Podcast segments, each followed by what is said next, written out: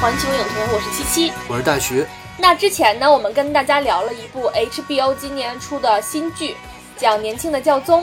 然后我们提到了里面的教宗的养母呢，就是戴安·基顿奶奶。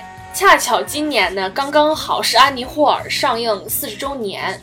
那安妮·霍尔也是基顿奶奶的一个代表作，也是她拿到了奥斯卡影后的这部片子。所以呢，我们前一段时间就重温了这个安妮·霍尔。今天呢，就想来跟大家聊一聊这一部这部很多人认为的伍迪·艾伦最棒的一部电影。首先，在我们斗胆聊伍迪·艾伦的《安妮·霍尔》之前，我们可以先来八卦一下，八卦一下伍迪·艾伦本人。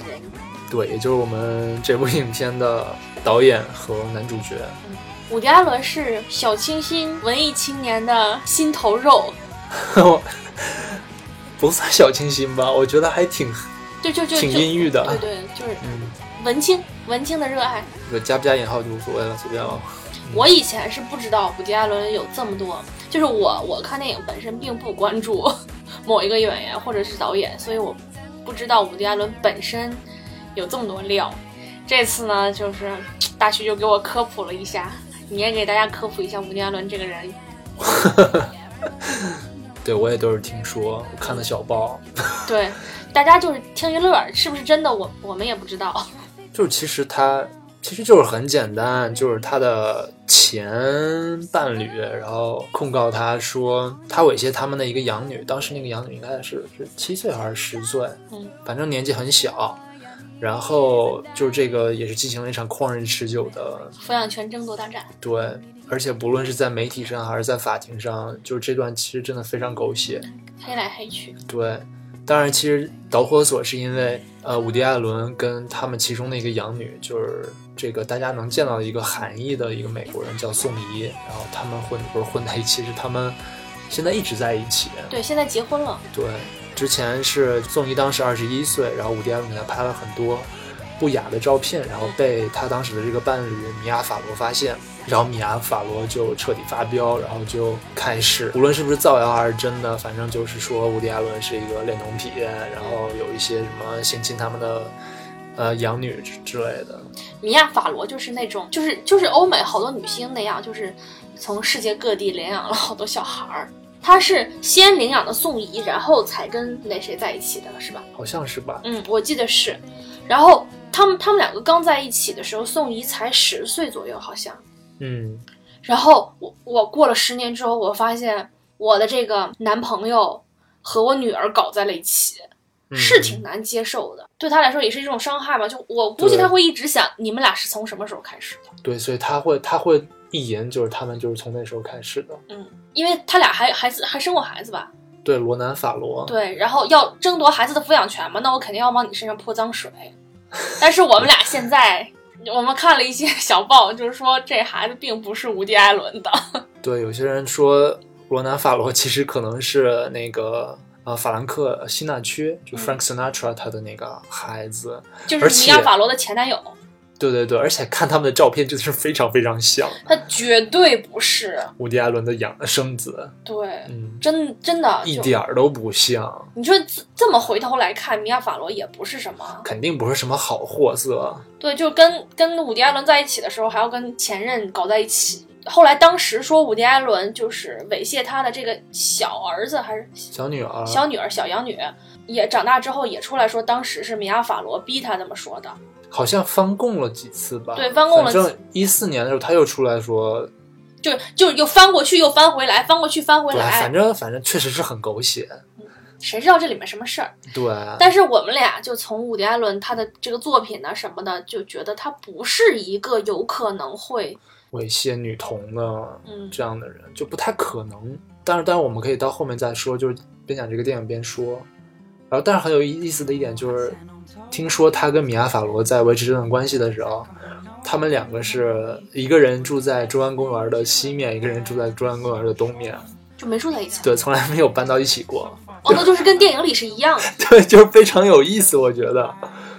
他就是特别害怕同居这件事情。对，我觉得对非常有意思。就是我觉得他很多电影其实是挺有自传那种。对他，我觉得他拍电影基本上是自传成成分多一点。尤其是他已经拍了四十多部电影，而且几乎是每年一部，甚至可能会每年两部，就很少有哪一年他是不出电影的。可能我觉得这四十多年其实就是。他在电影上的这些讨论的这些东西，可能就是他本身随着年龄成长，然后自己的一些人生感悟。对，虽然虽然很多人，包括我也觉得，就是他很多东西还有很多重复的点在呢。嗯。但是我相信，的确，就每个人成长到现在，可能也是有很多问题是一直在困扰在你心里的，就你是忘不掉，也没有办法解答。嗯。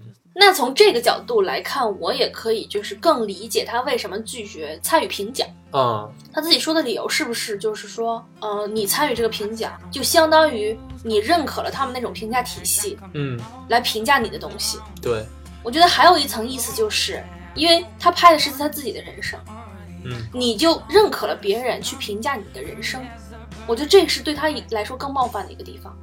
有可能吧，总之是我觉得他确实很个性，就是评奖从来不去，反正就是不管这些八卦是真是假呢。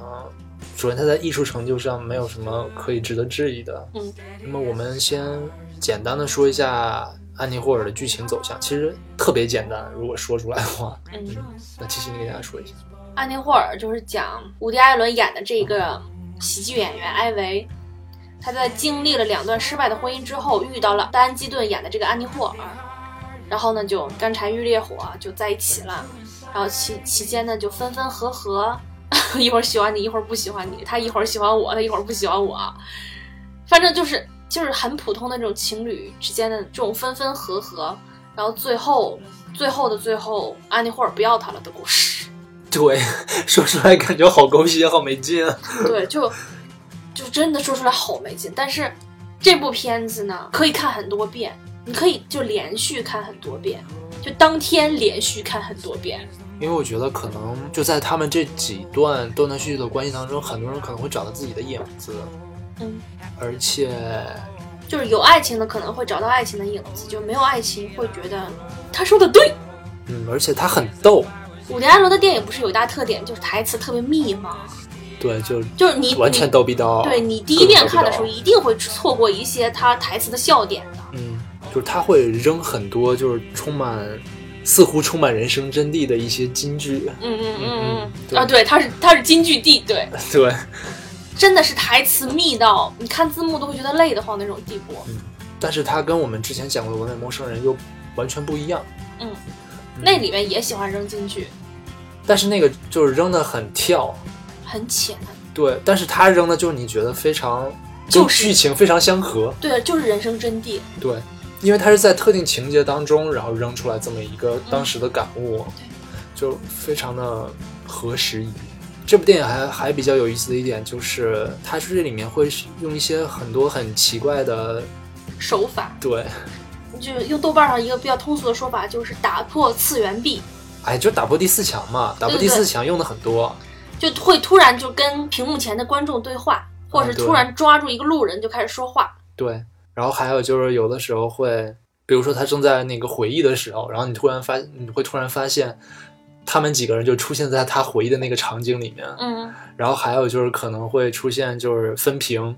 对，分屏。嗯。两个家庭。对，或者是他们两个同时在进行那个精神分析，跟心理医生见面的时候分屏。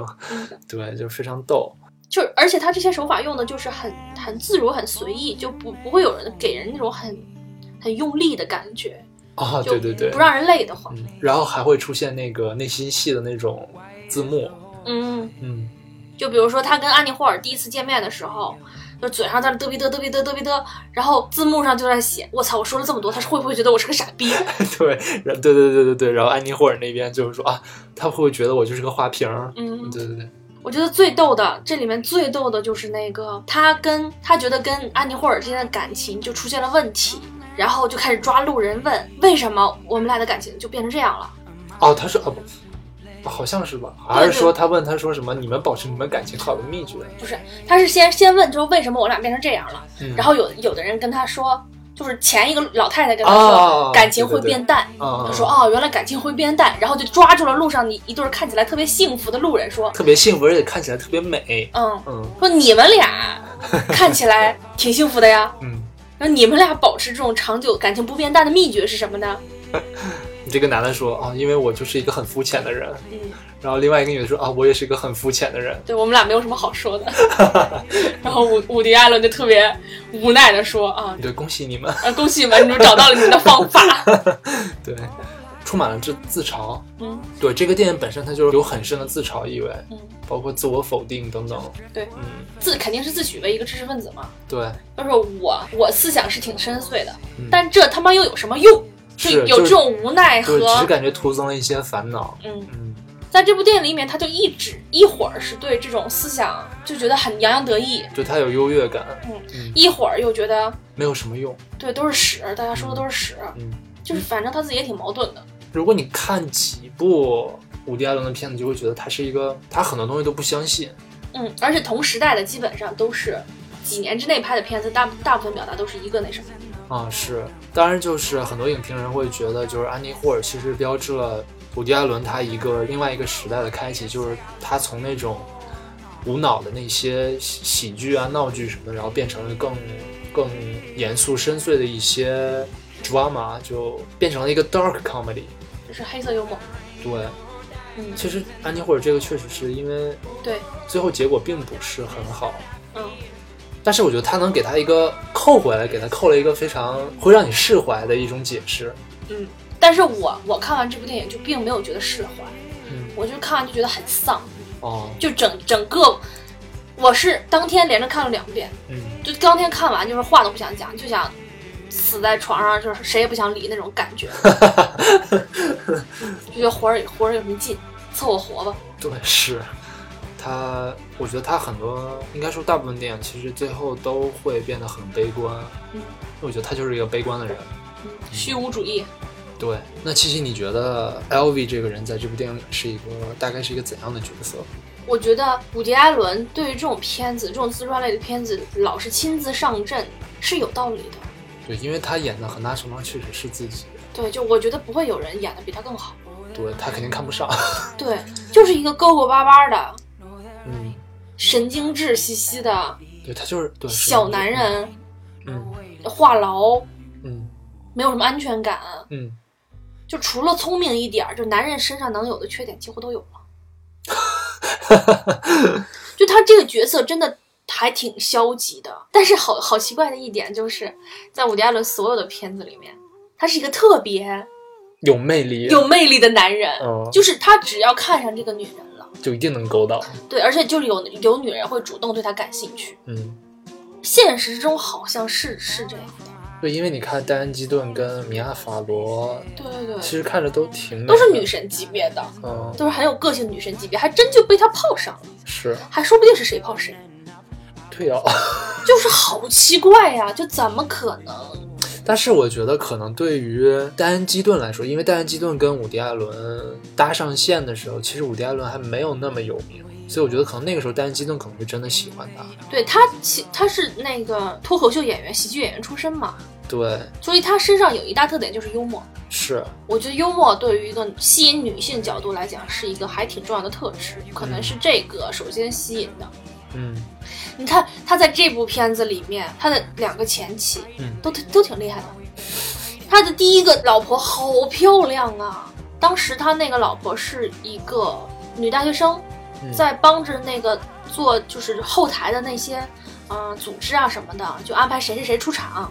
他上场之前就跟那个女孩聊了两三句，就泡上了。然后他的第二个老婆是一个可以说是高等知识分子吧，嗯你看他混的圈子都是什么什么《纽约时报》评论圈儿啦，什么书书评圈儿，应该好像是感觉像是一个大学教授那种感觉。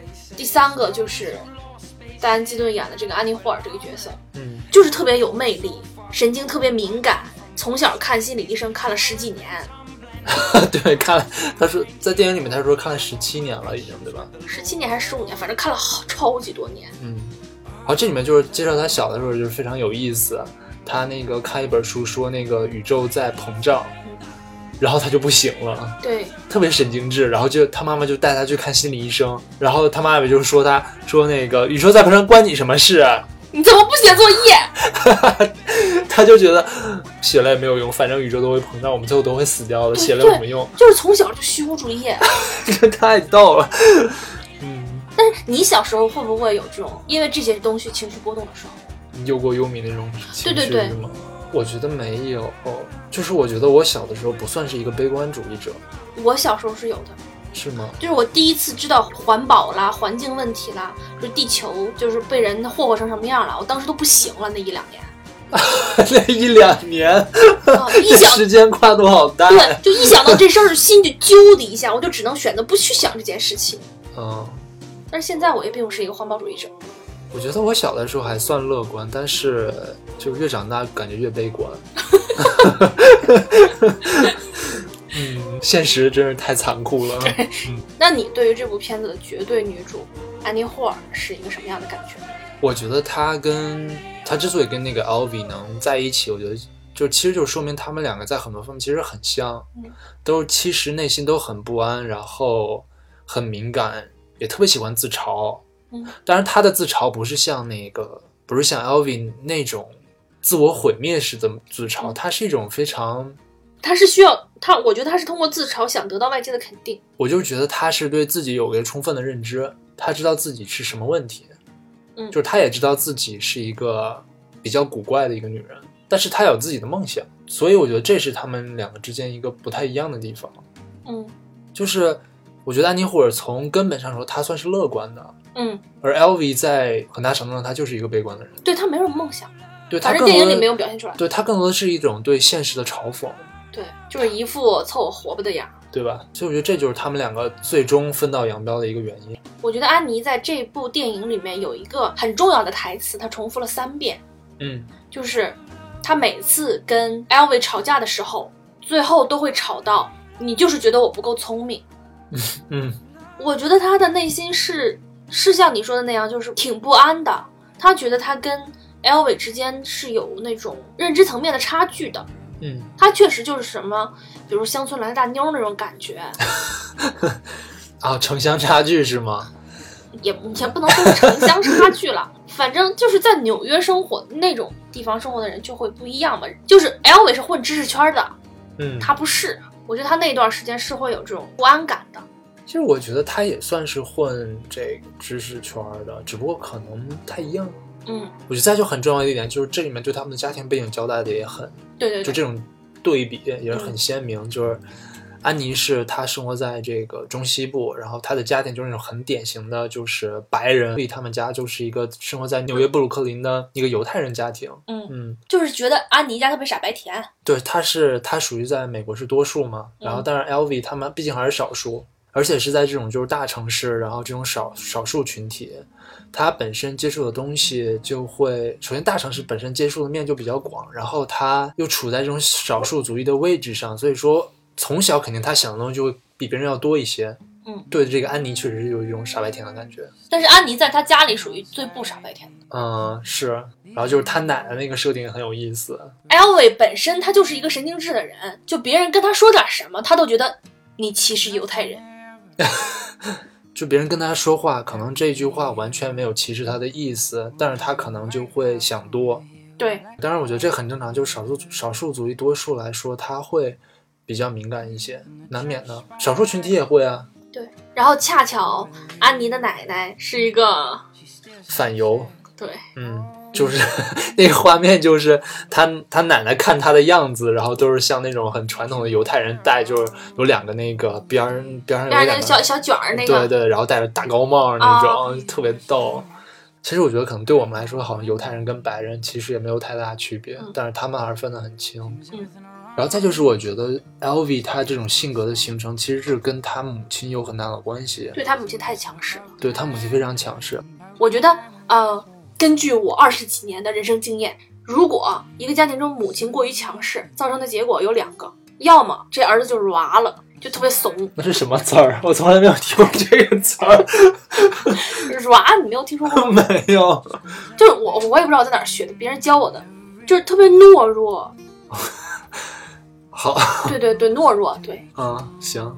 第二个呢，就是特别的反叛，没有中间值，没有一个稳定的中间值。对于女儿的影响呢，其实是和跟儿子差不多的，要么就是这女儿也娃了，就是特特别封闭，特别那什么。反叛的可能性会更大，不，女儿不会反叛，女儿会变成跟母亲一样的人，哦一模一样。是吗？。对，所以 LV 在这里面，他是一个反叛吗？嗯，纤弱，神经纤弱的人。而且我觉得这是跟他从小就是那个住在那个过山车下面是有很大关系的。我觉得，我觉得那个那段和心理医生说的一样，他是自己夸大了，就是这种比较神经纤弱的人会夸大生活中的一切东西对他的影响嘛。啊，这是肯定的，对。当然，其实我觉得在这个电影里面，因为一直都是 LV 的视角，所以其实他讲的是很偏颇的。嗯，对对对。就可能现实当中，安妮并不是这样的人，但是在他的眼里，安妮还是一个很可爱、很美好的女孩子。对。但我也觉得，其实这里面安妮还是很可爱的。安妮的这个角色，我就觉得她在一定程度上是很像《Friends》里面那个 Phoebe，嗯就是她的她的思路跟多数人不太一样。还有这里面，我觉得可以看到，就是 LV 对美国其他地方的很多歧视，有一种地域歧视，深深的地域歧视在里面。对，就除了纽约之外，其他地儿都是那什么。对，嗯就首先对洛杉矶很明显就是嗤之以鼻，然后对中西部呢，就是安妮的那个家乡那边也是大农村一样的，对、嗯，然后他的其他片子里也有，对，各种歌颂纽约，对各种歌歌颂纽约，就连一个小时车程之外的费城，他都黑成了那样。他在曼哈顿那部片子里面就黑费城黑的呀。对，我们可以做一下背景介绍，就是七七的母校在费城，所以七七会非常为费城打抱不平。对我们，我们俩前一段时间就是北京电影节去看了曼哈顿，就那里面就各种黑费城。啊、我之所以思想这么奇怪，是因为我来自于费城；我之所以这么有偏见，是因为我来自于费城。气死我了！呃，当然呢，就是我作为第三方来说的话，我确实觉得费城是挺没劲的。那他们黑三番的时候，你有什么感觉？我觉得黑的点很正，好吧，就是说，就是当时说什么是那个人是有毒瘾还是怎么着，然后就说他去了三番，我觉得那个黑的特别点儿特别正，因为前段时间四月二十号嘛，四月二十号三番在那个金门公园还开那个大麻节，就所有人去那儿吸大麻。对我觉得旧旧金山是挺是挺挺挺 open 的。对，因为因为就是大家都叫加加州是那个有些有些人啊会叫加州是那个 California，然后之前就 Bernie Sanders，很多人也就是说他是社会主义者，哦，桑德斯，就是加州的确是有很多人是支持桑德斯的，在希拉里上位之前，大多数人其实是支持桑德斯的，但是希拉里把桑德斯干掉了。对，但是他们还是毕竟还是民主党的那个票仓嘛，所以大家还是支持民主党。就是我，我虽然不认同就桑德斯和那一套和加州那一套是我心中认就认为的社会主义，但是 anyway 无所谓，就跟这电影无关。但是确实就是在这部电影里面，你能感觉到，就是在伍迪·艾伦的所有电影里面，只要是呃设定在美国、设定在纽约，就是就只有纽约是个好地方，其他地儿不能生活。嗯。那你觉得纽约好吗？我我觉得纽我不觉我不觉得纽约好，我觉得纽约脏，真脏，但是北京也很脏。比比纽约干净，真的。不是，我觉得不是一种脏法，北京是尘土非常大。对，北京的脏是干净的脏，就尘土不叫脏，它是大自然的一部分这明显不是大自然的一部分啊！啊！对对对，反正就是就北京的脏就只只限于尘土，啊，你的意思是纽约有垃圾是吗？纽约是乱，它地铁里是臭的，而且是全是尿骚味儿。我觉得这是后发优势的问题对对。对你现在在纽约，你让他装一个什么新风系统，他也没有办法装，那个顶棚那么矮。是不不光是这个原因，就是那纽约为什么会让你感觉那么脏？其实它的街道什么的也还是干净的，嗯，就是你一眼望过去信息量太大，我脑子都处理不了，就是乱，会有一种乱乱的感觉。OK，对，纽约是感觉让人感觉很乱。对，会让我觉得就是繁华到让我有点恐慌的地步。但是我觉得这种地方可能你在这种地方生长起来的，你出了这地儿，你觉得其他地儿都是农村。就是它乱的话，其实就说明它多嘛。对对你去其他地方就会觉得这什么都没有。嗯，他黑那个那什么，就是伍迪·艾伦，他本来他在在这里面演的是一个脱口秀演员，别人邀请他去做电视节目，他就觉得没意思，弄弄啥呢？那个，对，因为这其实我觉得这真的是代表了就是东西海岸的那种嗯文化差异，就是东海岸确实是会有一种瞧不起西海岸的感觉。嗯然后但是西海岸呢又觉得东海岸那些都过时了。嗯，他就去旧金山的时候说，哎，你看你你们看这儿都没有垃圾，是然后伍迪·艾伦就阴阴的说了一句，嗯，因为他们把垃圾都做都做成电视节目了。哎，没有，我觉得，反正我觉得这种地域歧视，其实在哪个国家都是存在的，包括我们现在就是南北歧视等等。而且我觉得，就对于他的这种个人特点来讲，他在纽约生活会让他觉得安安心，只会转移他的注意力，就因为很很分化、嗯，纷繁。嗯就如果他去一个特别安静、特别那那，我觉得他会自杀的，他没有办法自处，嗯，绝对没有办法自杀的自处，。嗯，这个我承认。他的朋友最开始在劝他说啊，我们搬到加州去啊，怎么怎么样。然后他说说我为什么要搬到加州去？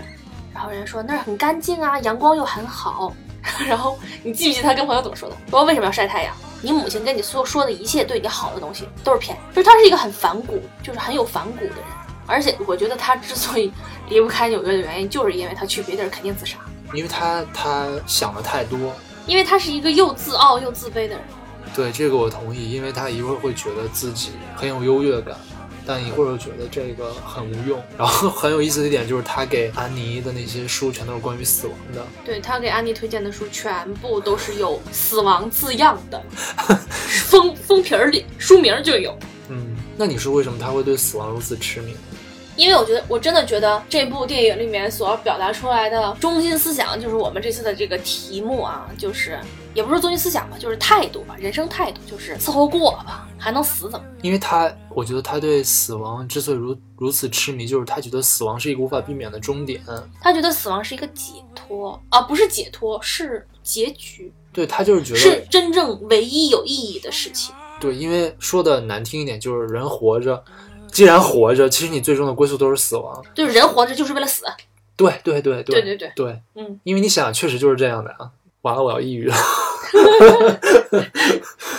而且他又想的多，你想，你一个人如果整天脑子里面去想的全都是死亡，那他是挺需要心理医生。对他说 连续看了十七年医生，当然就是伍迪·艾伦在现实生活中他也是看了四十几年的医生，心理医生，他就一直在看。因为他实在是太丧，他如果一直处于这种心理状态的话，就必须，我觉得是必须要别人进对他进行心理干预的。嗯，他需要一个排解的出口。嗯而且我觉得 Elvin 这个人，他对感情的追求是我觉得挺奇怪的一个状态，因为他前两任妻子其实都是属于知识分子，嗯但是他跟他们过不下去。他跟他第一任妻子是怎么过不下去的？就是他没有没有没有表达他内心到底是怎么想的，反正他一直在逃避，他在用各种借口逃避跟他的妻子发生关系。是那个他第一任妻子也是个犹太人是吧？对这里面有一个特别有趣的桥段呢，就是他跟他第一任妻子上床时候的一个桥段，对，就是要上床。要上床，然后他就一直在那儿嘚逼嘚嘚逼嘚肯尼迪遇刺的事情，而且通过他俩的语言呢，可以看到他俩讨论这个已经讨论了好长时间了。嗯，就是该讨论的都已经讨论完了，但他还在不停的说。然后最后他那个前妻就问他：“你是不是在用讨论政治这件事情来逃避跟我发生关系？”然后他自己恍然大悟：“哦，原来是这样，是真的哎。”然后就离婚了。他跟第二任妻子那，那他第二任妻子是个高级知识分子，他又会觉得人家虚伪，觉得人家的圈子虚伪。他跟他第二任妻子掰也是掰在床上的。就他俩刚要做点什么，突然窗外有个声儿，还是谁装修钻了一下，怎么着来着？他俩就进行不下去了，然后就开始互相指责。一个说啊，我神经不好，我想搬到乡下去。我们为什么要待在这种城市里？然后 Elvi 就说啊，乡下乡下才是会让我死呢，又是虫子呀，又是蟑螂啊什么的，到窗帘后面都是死蛾子。哦，对，好像是那个消防车响了。啊，对，消防车，对对，消防车，然后就跟第二任妻子又过不下去了。也就是说，他一方面被这种和他相似的这种知识分子女性吸引，一方面他又在排斥这种比较对等的关系。嗯，因为我觉得可能对于他来说，刚开始他们是可以聊得来，然后会发现哦，原来我这么想，你也这么想，会觉得是一种非常所谓的什么命运让我们相遇的这种感觉。但其实我觉得可能时间长了之后，会觉得就是两个人如果完全都是一样的话，非常非常对等的话，那就会缺少交换了。因为你想什么，我差不多也都知道，然后你做什么，为什么我也都知道，所以这就很无趣嘛。嗯但是我觉得还是有好多男人就在前仆后继的，嗯，在寻找另一半的时候，都会喜欢找比自己傻一点儿的。你你觉得他对于前两任妻子这种不接纳，跟他自己本身的没有安全感有没有关系？如果双双方太对等的话，他会不会缺乏安全感？可能会吧。但是这一点好像没有在电影里面表现出来特别重。就是这个原因啊，我我确实觉得就也很难说清，因为这种感情方面的事情，所以我觉得就是那个老太太跟他回答的那个，就是说，爱就是会变淡的，嗯我觉得就可以很完美的解释，因为往往有的时候他没有没有那么容易来解释为什么一段感情会变淡，不管你是爱情还是友情，甚至是亲情，就是说不清道不明。那你觉得他最开始喜欢安妮的时候，会不会带着一种高高在上的感觉去看她？就是他他从农村来的，他没有懂得多，就是会带着普通男人寻找另一半的那种优越感去看待安妮。我觉得会有就包括安妮说，你就是觉得我不够聪明，你觉得他是不是觉得安妮不够聪明？有，刚开始肯定会有，嗯，所以我觉得这也是为什么他他会吸引到他的原因。嗯，然后他就开始给安妮买书，鼓励她去唱歌，鼓励他她去上上课，上大学，就是那种夜校还是什么社会大学那种感觉。对对对，但是当安妮真正有一天可以思想独立和他平等交流的时候，她慌了。嗯，因为他没有办法再进行这种思想的输出，对他进行这种思想的输出，就是他已经无形之中把他培养了一个，培养成了一个可以独立思考的女性。嗯，就之前可能安妮的角色是一个比较好左右，这样一个很傻白甜的感觉的这样一个女性角色，但后来就不一样了。就是我觉得是，我觉得很多这种自诩为知识分子的男性很喜欢做这件事情，就是我不停的意识形态输出，嗯我培养你，嗯我把你培养成跟我一样的人。就包括我之前看过一篇报道，就是高晓松不是前一段时间，去年还是前年离婚了嘛？就是高晓松好像在以前说过，我的妻子，她因为在大学的时候就很小，十八岁左右吧，好像就遇到了我。我的那我那个时候世界观什么已经固定了，所以他的世界观是我培养的，他他认识这个世界是我带他认识的，包括他喜欢的音乐、爱看的电影都是我，意思是我给他安排好的。他培养了一个他自己，我不太明白这样的意义是什么，就是可能会会在这个过程中会有一些满足感吧。但是最后你培养了一个和自己一样的人的时候，不会觉得很无趣吗？会啊，所以说不能再再在一起了呀。对，所所对，就就一定是分的结果。我觉得不光是作为一个男性，我觉得就作为一个人来说，我是可以理解的。就是说，当别人会去接受你给他的一些，比如说建议或者之类这样的事情，你会有一种莫名的自豪感。而如果你是完全的对一个年轻的女孩进行这种意识形态的输出的话，你会不断的感到这种就是自信，就会给你的自信有很大的增强作用。我觉得可能也是一一种潜意识的事情，就是你会不停的想给她输出你的一些意识形态。对，因为这种交流本身就是这样的，交流其实本来就是一个同化的过程，嗯，对吧？那对，同化不了就打起来。同化不了就会避免交流，嗯，但其实根本原因还是为了要同化，我们要找到共同的语言嘛。所以大家说找共同语言，其实为了是什么？其实为了什么？其实不就是为了同化吗？对我这这这么一分析，好黑暗呐、然后这个过程呢，就能看出他的一个特别有意思的转变，就是最开始他会跟安妮说，就啊，你去参加上大学啊，你会认识啊有意思的老师，听各种有趣的观点嗯，你还要去跟那个看心理医生。啊，对对，就是还找了一个，还让自己的心理医生给安妮推荐了一个心理医生。就是哎，这个太逗了，就是看心理医生这个，我觉得真的非常搞笑。就是人家明明可能明明没有病，人家不需要看心理医生，然后说你要去看心理医生。到了最后，当他发现安妮不受他的控制的时候，就是他当他已经对这段感情没有把握的时候，就开始反嘴了。嗯，哦啊，上大学有什么意思呀？对，他能教你什么呀？还怎么说来着？反正就是自己打脸。然后当当最后发现这个打脸也没什么用的时候，就会说啊，你这些书都是啊，就是他俩分手那段儿，他俩在收拾各自的书，分不清谁的书是谁的书了。安安妮就说，反正跟死亡有关全是你的。对，然后他俩还说了一个什么东西来着？然后安妮就是引述了一本书的内容，LV 就说啊，这本书还不是我介绍给你看的。就这段感情结束之后，他就会说啊，他的这些书都是我介绍给他看的。他上大学也是我非让他去的，他去看心理医生，都是我给掏的钱，我给介绍的医生。最后他怎么就不要我了？就有这种这种怨念的感觉。这说明了什么呢？就是感觉其实人内心都是很小气的。嗯嗯嗯。嗯，而且这也是这部片子所表达出的一个爱情的真谛吧，也不是爱情的真谛，是关系维持的一个真谛。嗯，对，广义上的对。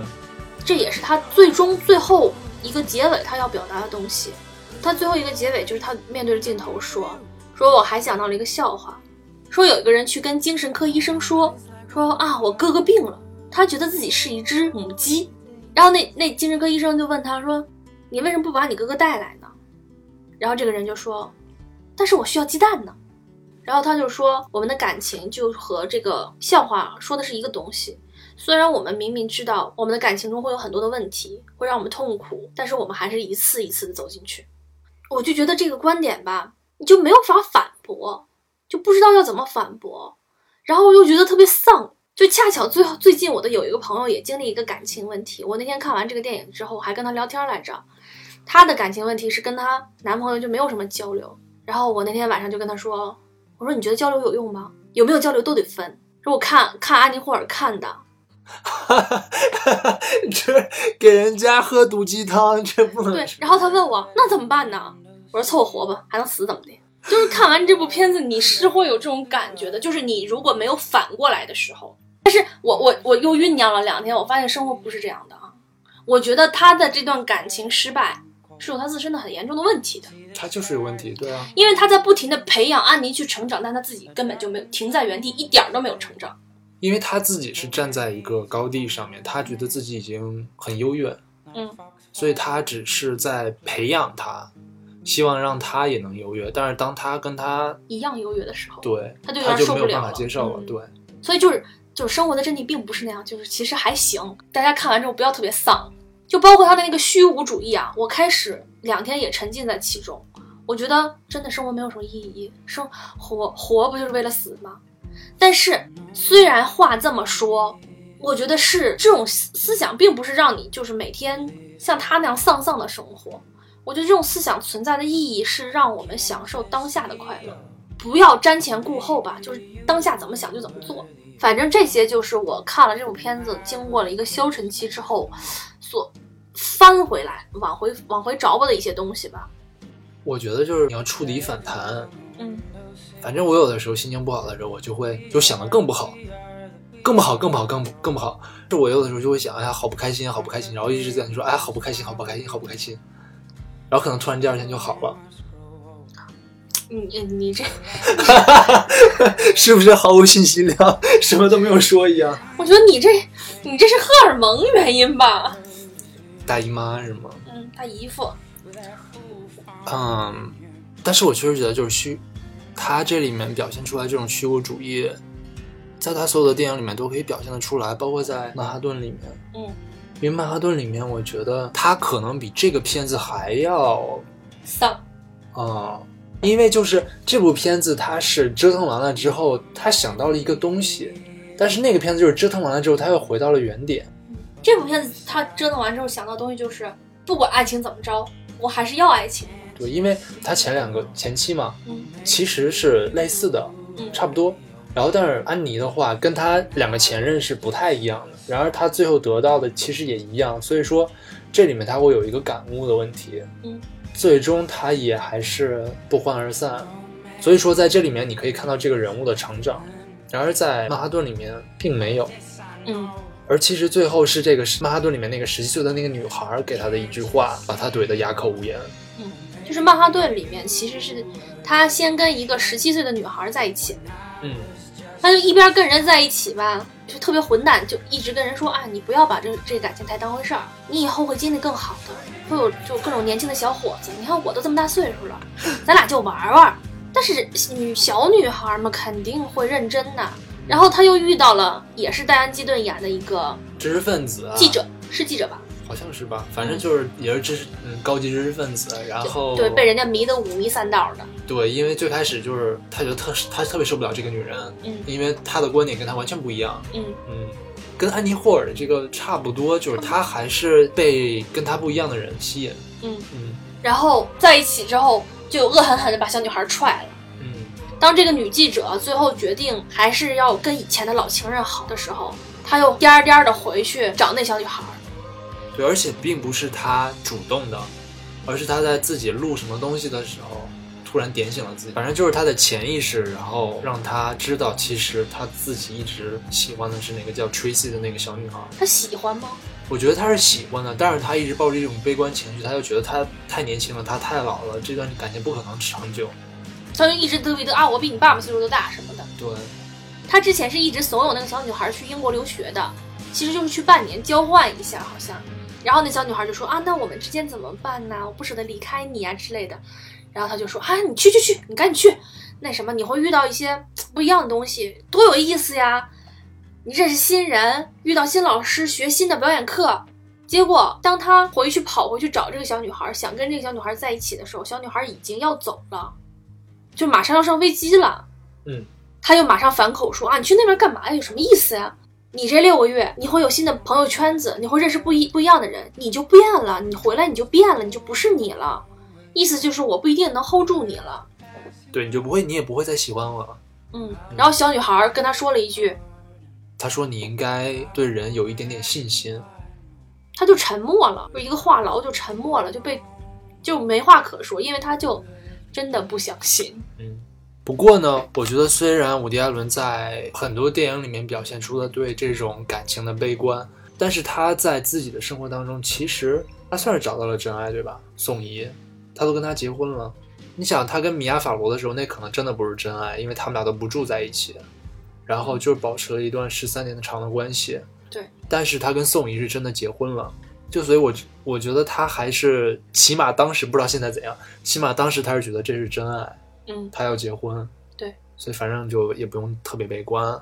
嗯嗯，他跟米娅·法洛不住在一起，让我想到了《安妮霍尔》里面有一段儿，哦，他搬进去的时候，对，安妮嗯嫌自己那个房租太啊四百块钱一个月太贵，就没跟他打招呼，直接搬进来，他就嗯炸了。然后安妮就问他：“那我们其实啊、一起吃一起住没有区别呀，我我留着我的公寓没有用啊。”然后他说：“那不一样，你留着那个公寓，我知道那还有一间公寓，我们还没有结婚。”它对于我来说，相当于最后一根救命稻草那种感觉，就比如说最后你你在河上快溺死了，唯一可以抓住的一个漂浮物的那种感觉。就是当我觉得当两人真的住在一起的时候，你会觉得没有退路了。对，从那段看他是恐婚的，对啊，但是最后当安妮真的要离开他的时候，他颠儿颠儿的跑去旧金山跟人求婚，意思是啊，我都啊去洛杉矶，对啊，我都来了，我坐了这么长时间的飞机，我都跟你求婚了，难道你还不跟我走吗？而且他当时他不开车，他特别讨厌开车，嗯他觉得西部人开车这件事情就非常的嗤之以鼻。嗯，然后，但是他当时去找安妮，想把他找回来的时候，他是自己开的车。就是就是，我觉得还是贱的，就是当你有这个机会去做一些改变，为你你爱的人做改变的时候，你没有去做，就是事后弥补一下，你就觉得哦，我可以了，我我这不都改变了吗？但其实就人家不会在原地等你。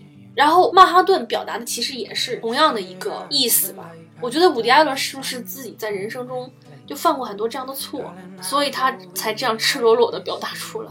但是他的感情还是挺混乱的。这里面还有一个比较有意思的细节，就是他们俩之前一起去看电影，看的是那个一个关于二战的大屠杀的一个片子，叫《Sorrow and Pity》。然后他俩后来吵架之后也会去看，就不停的在在看这部片子。对然后那里面其实可以看出来，就是伍迪·艾伦在这里面这个 LV 的这个角色特别有强迫症，嗯，他就是说他一定要从头看，晚一分钟都不行。哦，对对对，他俩本来要去看别的电影的，但是就是晚了一点点。对然后错过了，他就说不行，我一定要从头看，嗯错过一分钟都不行。然后他们俩就去，真的就又回回去看了这个，就是看了很多次的这个电影。然后当在这个等这个电影的时候，后面那个男的就是一直在说表达观点，对，然后他就特别受不了，嗯，就是他自己得必得可以，他不能，他不允许别人得必得。因为他不同意那个人的观点。啊，对，嗯，然后他这时候突然就是那个男人在发表观点的，关于的这个导演就出现了在这一幕里面，然后伍迪·艾伦就去问他，他说的对不对什么的，嗯这段还挺逗的。反正这段也是对知识分子的一个讽刺吧。嗯，就是说，你以为你巴拉巴拉巴拉就特别有理，其实你说的都是 bullshit。对，我们现在在这说的都是 bullshit。对，就对我看这电影也在反思，就是我们俩做做这个节目，就是以后听起来 会的，我觉会得如果如果你以后听起来你现在说的东西觉得都是屎的话，那证明你进步了呀。你这个考虑的方面还挺积极的。对啊，我就会我会觉得有点遗憾吧。天哪！对，就十年之后看自己以前做的这都是一坨屎。反正我是九零后嘛，我还年轻。哎呦，对对对，您真年轻。对，您不是也是九零后吗？我不是，我八零的。在电影的最后的结尾的时候，也呼应了一下这部电影，就是《Sorrow and Pity》这部电影，就是安妮跟 Elvis 分手之后，她带自己的新的男朋友还是会去看《Sorrow and Pity》这个电影。嗯，也就是说，其实一段感情带给人的，就是不是说哦，这结束了就是结束了，它是会给会给人留下一些或多或少的会留下一些印记，就是你。你的行为模式啊什么的。就就是你生活当中的朋友也会的。对，就这还是一些就是比算是比较积极的方面吧，就不是说就结束了就就没了。对，但是我觉得虚无是一个更宏观方面的事情。嗯当然，这里面确实是，就是说你每段感情其实并没有白白经历，嗯你多少是有些成长的，或者是说，呃，你的身上会多少有对方的那些影子。嗯哦，对，刚才咱们聊到就是他俩在那个电影院吵架那个，嗯嗯，你记不记那？我我觉得那段台词特别有意思。安妮说啊，我心情不好。然后 Elvis 说怎么了？你来大姨妈了吗？安妮就说，我每次心情不好，你都说我来大姨妈。然后说说那你为什么心情不好啊？啊，我错过了我跟我心理医生预约的时间。然后 Elvis 就开始说些什么来着？然后安妮就炸了，安妮就说：“我错过了跟我的心理医生见面的时间，你却只考虑到这件事对你有什么影响。”就意思是他是一个特别自私的人。他就是很自私，他特别以自我为中心。嗯，当然这里面你也能看得出来，就是安妮这个时候其实已经有了 LV 的影子。对，就是他迟到了他会不爽，他也已经变得非常的强迫。嗯因为他之前很明显他不是那样的人。嗯，而且他也会更以自我为更有自我的意识，对，还是一个积极的方面吧。就是他懂得更更多了，他就有优越感了。好吧，你要你要非从这个，你要非从这个方面解释也行。反正这在这一段他们俩的之间关系里，安妮还是一个昂首向前的一个进步的状态的，嗯，然后 Elvis 就一直停步不前。但是他他也不能说没有进步，他最后不是也对感情有了自己新的感悟嘛，嗯也算是一个进步了。但是我觉得，就即使他当时安妮答应跟他结婚的话，他们早晚还是要分的。嗯一定留着一些美好的回忆就挺好的。就他俩抓龙虾的那个，哦，一起抓活龙虾的那个回忆，算是他俩一个特别美好的回忆。而且他后面有一个回应，就是他跟新的那个女朋友，对他约了新人之后，嗯，反正就是之前都是安妮来抓的这个龙虾，因为那个 LV 就是各种畏首畏尾的那种感觉。然后他交了这个新的女朋友之后，新的女朋友就在那儿看着，完全不动，嗯，就认为你就是应该来抓龙虾，嗯，然后就通过这个对比，好像让他突然觉得安妮特别重要，是，然后就跑去追安妮去了。嗯，但是他也会在他们分手之后，安妮给他打电话，他跑去帮他打蜘蛛，哦，对，就这段还有点点奇怪。为什么奇怪？就是在我的理解，安妮在那个时候已经不需要依赖他了，但是还是会有一个惯性的依赖。对，因为安妮那时候在一段关系里面吗？没有那他可能空窗期是吧？对，好吧，但是我觉得很正常。你看我说惯性的依赖，这这得多美！空窗期说出来好没有美感啊，是你给赤裸裸空窗期加戏太多，我觉得。好吧？你那你你说的就是赤裸裸的利用关系了。就是他需要帮助的时候，他会想到他。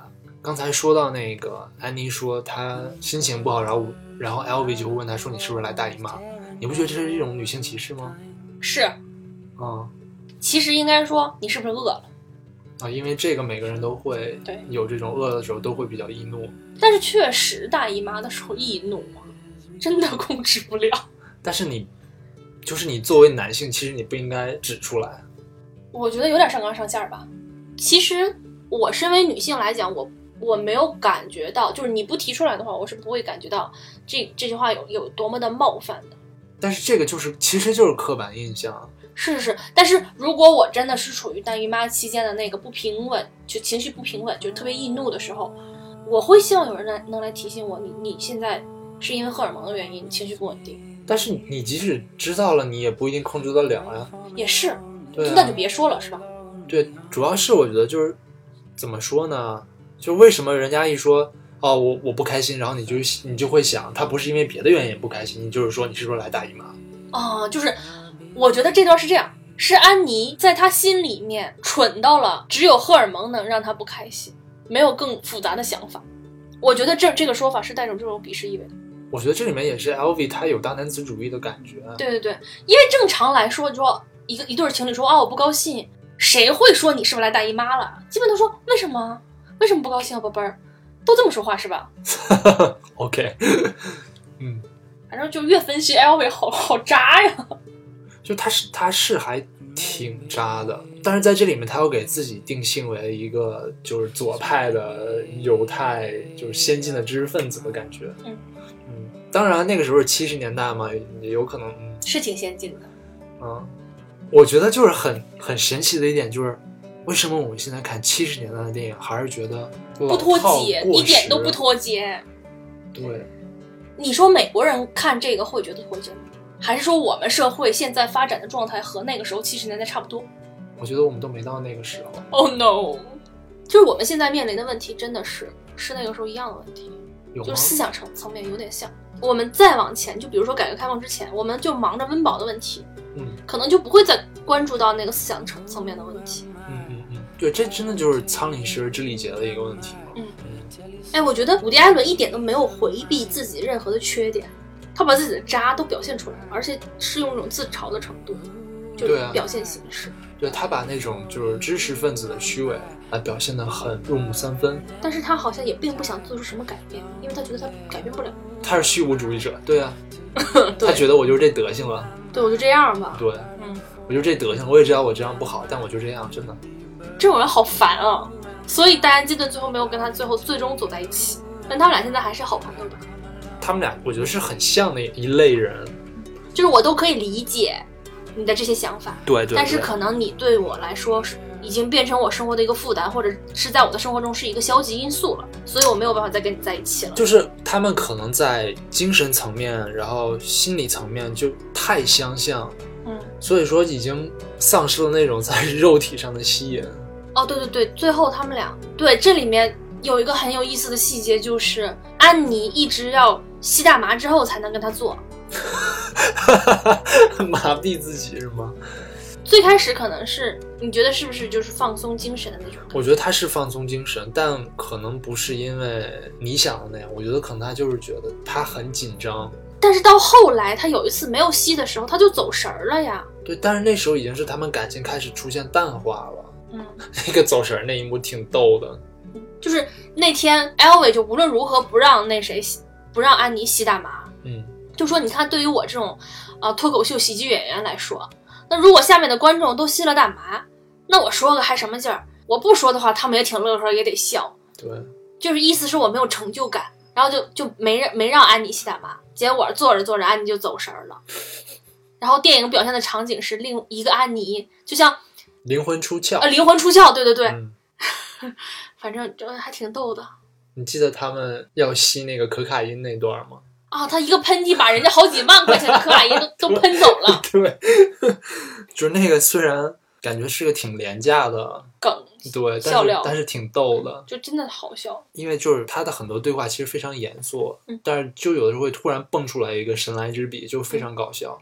就是他真的是他的搞笑级别还挺高的，算幽默。有几个单纯搞笑的梗，但大部分是幽默。对，大部分是，而且是那种很黑色的、很黑色的幽默，嗯嗯，嗯，让你可以哭着笑，没哭啊，我我看他的片子不会哭。就是很充满负能量的那种。对对对，嗯嗯，就是丧嘛。对，各种毒鸡汤。嗯嗯，我看之前有很多影评人会说，就是伍迪·艾伦他的很多电影其实是非常重复的，他有的时候可能还会甚至重复利用一些笑点但是我觉得他确实是有很深刻的一些想法，才能让他能够不断的出这种非常非常非常非常多对白的这些剧本啊。我觉得他一个一直以来没有变的观点就是说，我们这种存在都是很虚无的，然后都是空虚的，包括宇宙都是一种很消极的。然后他觉得我们生活的这种宇宙也是没有神，没有什么精神的实质，我们只是好像。是一些小小的火焰，然后很快就会灭掉。然后包括我看他之前那些采访里面，他也会说，他经常会想一些，比如说这个世界上的一些灾难呀，什么大屠杀呀。然后饥饿呀，等等等等，然后会想到一些就是死亡，包括生命的那些不可避免的一些痛苦，所以他才会从最开始的那些喜剧，然后转而做一些比较黑暗的剧情片。那你觉得就是说你怎么来看待就是生命当中这些不可避免的东西？啊，你这个让我想到了我自己的一个特别大的思想上的转换。嗯，就是我在大学期间呢。有一年多的时间，嗯，特别痛苦，但是我现在已经忘了为什么痛苦啊，就觉得自己就苦的都不行了，然后完全没有任何的方式疏解，就是我都不知道怎么去表达，所以我没有办法跟别人去沟通这件事情。直到我有一天，我看了俞敏洪的一个采访，OK，对不起，我就是很想笑。哎呀，我正深沉着呢。OK，你这好贱。那是一个很严肃的采访，他当时说了一句话，然后就是我觉得就一下把我就点醒了。嗯，他说：“我相信人这一生，每个人的这一生，你的痛苦和快乐的量是一样的。开始痛苦的多，你后来痛苦的就少；你开始痛苦的少，后来痛苦的就多。”这个是他当时表达出来的一个思想。但是我自己后来想了一下，就当你生活的很平静的时候，你会去找一些无关紧要的点去纠结去痛苦。嗯，当你面临更大的痛苦的时候，那些无关紧要的点就不见了。所以你这一生的痛苦，我真的觉得有可能是一个衡量的。但是我我现在在觉得，就是我不觉得每个人的这个衡量是一样的，它跟你的本身的性格是有关系的。天生乐观的人，可能你的衡量小一些；天生比较消极的人，可能就是你的衡量大一些。但是无论如何，不不管你怎么活，你都是要承受痛苦的。所以就他他说的这个就点醒了我，所以我在之后的几年时间里面，都自主的把俞敏洪当成了我的精神导师。我之后还在还还在研究生的，就是宿舍楼的楼下遇到了他一次，我还跟他合了个影，然后特别兴奋，我遇到我的精神导师。太他妈鸡汤了，真是。那你那你你你 就是我我对就是这种什么什么这个守恒那个守恒这种。我就不知道怎么说，你知道吗？就我相信能量守恒，但是你说这种什么痛苦跟快乐会有一种什么衡量关系之类的，我没有办法认同。你觉得痛苦和快乐不可量化，是不是？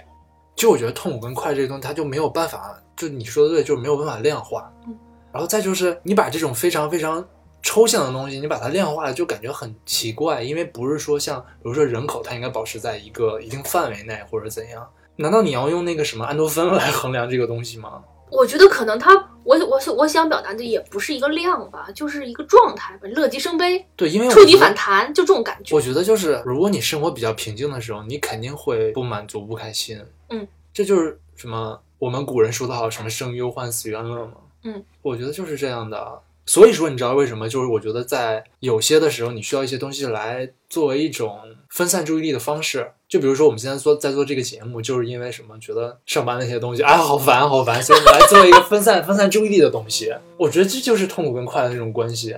就是如果你生活太平和，你就会找一些小事儿来找事儿，找一些小事儿的茬，嗯，让自己痛苦。嗯，我我表达不是这个意思吗？我只是说了量化这一点，你不太同意而已。嗯，对。但是有一大概的方向是一样的，对。所以就所以我们刚才说的这个积极意义，就是你你面对生活中的小事的时候，不要特别纠结，你关注点大事儿。你们欧洲的难民危机多严重？对，忧国忧民，忧求忧民。对，你就不会那么纠结于生活的一些小事儿，而且就是真的就是活在当下特别重要。太鸡汤了，OK，嗯，不，这是我二十几年的生活经验呢。对，因为我觉得活在当下是一个还是非常有哲理的。因为说的消极一点，就是说不定你什么时候 就死了。对，好消极，真的真的是，就是这么回事儿对，啊。虽然很消极，但真的就是就是这么回事。对啊，就是死亡才是不可避免，死亡才是你最终的归宿。反正我觉得就是伍迪·艾伦的这个他认同的这种虚无主义，我是可以就是这个虚无主义，你可以从两个方向去理解，你可以从消极的方向去理解，也可以从积极的方向去理解。因为我觉得，可能对于一个人来说，在他的这个短暂的时间里面，确实意义不大。对，就你也看不到什么意义。就即使我觉得像你说，就像伍迪·艾伦他这种名导，他都是这种虚无主义的论调。那对于我们这种无名小卒来说，呵呵，对，真的就没什么用。对，可能对于很多人来说，最大的作用就是啊，生个孩子，然后对，把基因延续下去，就保持人类基因的多样性。啊，这我还这不是我想说，但是我觉得你说的很对。哦，嗯，好消极啊！我们用这个保持人类基因多样性这一集啊，好消极呀、其实我们说了这么多呢，就是希望你在看伍迪·艾伦的时候，不要被他那种特别丧的情绪带进去。对，它只是部电影，然后伍迪·艾伦呢，他他也是个老头儿了，他他爱丧就丧嘛，你不要丧就好。嗯，对，这就是我们基本的观点。OK，那那我们这期呢就跟大家扯到这儿。然后，如果大家还想与我们交流一些想法的话，欢迎去微博关注我们环球影屯儿。呃，然后，如果你喜欢我们的节目呢，欢迎订阅或者推荐给你的朋友们。谢谢大家，我们下次再见，拜拜。拜拜。 I see skies of blue and clouds of white.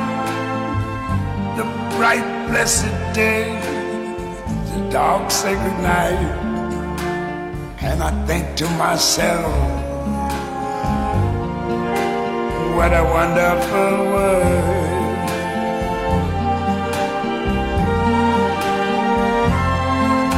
the colors of the rainbow, so pretty in the sky, are also on the faces of people going by. I see friends shaking hands